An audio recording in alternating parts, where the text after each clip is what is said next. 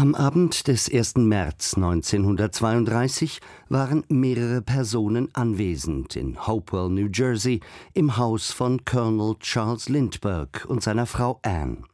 Knapp fünf Jahre zuvor hatte Lindbergh mit der ersten Solo-Nonstop-Atlantiküberquerung in seinem Flugzeug Schlagzeilen gemacht und genoss nun seinen Ruhm als Held der Nation. Niemand bemerkte, dass jemand eine Leiter an die Hauswand gestellt und in das Kinderzimmer des 20 Monate alten Sohns Charles Jr. geklettert war. Als man die Leiter bemerkte, war der Junge bereits verschwunden. In seinem Zimmer lag ein Brief in schlechtem Englisch mit einer Lösegeldforderung über 50.000 Dollar, nach heutigem Wert eine knappe Million.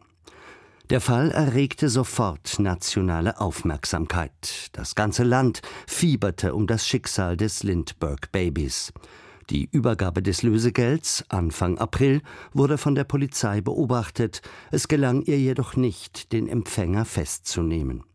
Nun wurde nach den Geldscheinen gefahndet, deren Seriennummern die Polizei notiert hatte. Am 12. Mai entdeckte ein Lastwagenfahrer beim Austreten in einem Wäldchen nahe Hopewell eine Kinderleiche, die schnell als Charles Lindbergh Jr. identifiziert wurde. Here is the patch of woods barely four miles from his home where baby Lindbergh was found.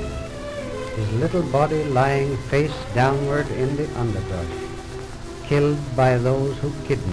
Die Meldung war ein Schock. Zeitungen forderten, Kindesentführer mit dem Tode zu bestrafen.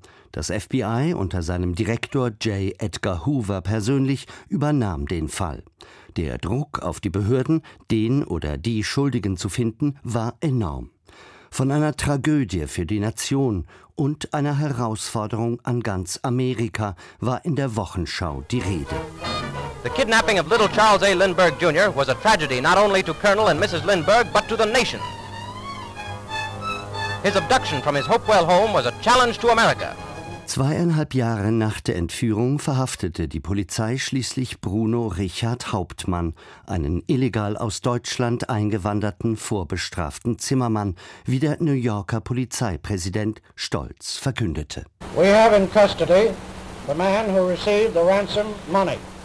His name is Bernard Richard Hauptmann, 1279 East 222nd Street, in the borough of the Bronx in the city of New York.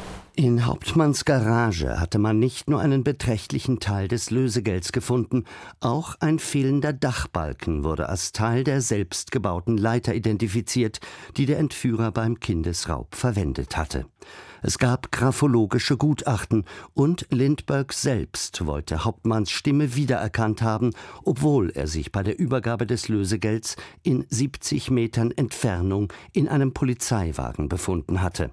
Es gab beträchtliche Zweifel. Nicht nur Bruno Hauptmann beteuerte seine Unschuld, sondern auch seine Frau Anna. Do you think your husband is guilty of kidnapping the Lindbergh baby? I'm absolutely sure my husband had nothing to do with the Lindbergh kidnapping case. Hauptmann wurde schließlich zum Tod verurteilt und am 3. April 1936 auf dem elektrischen Stuhl hingerichtet. Der Fall war abgeschlossen, die Nation hatte ihren Schuldigen gefunden und bestraft. Doch bis heute bleiben Zweifel, ob mit Hauptmann tatsächlich der Richtige bestraft wurde. Bis zu ihrem Tod 1994 kämpfte Anna Hauptmann erfolglos um die Rehabilitation ihres Mannes. Das Lindbergh-Drama bleibt bis heute einer der umstrittensten Kriminalfälle der US-amerikanischen Rechtsgeschichte.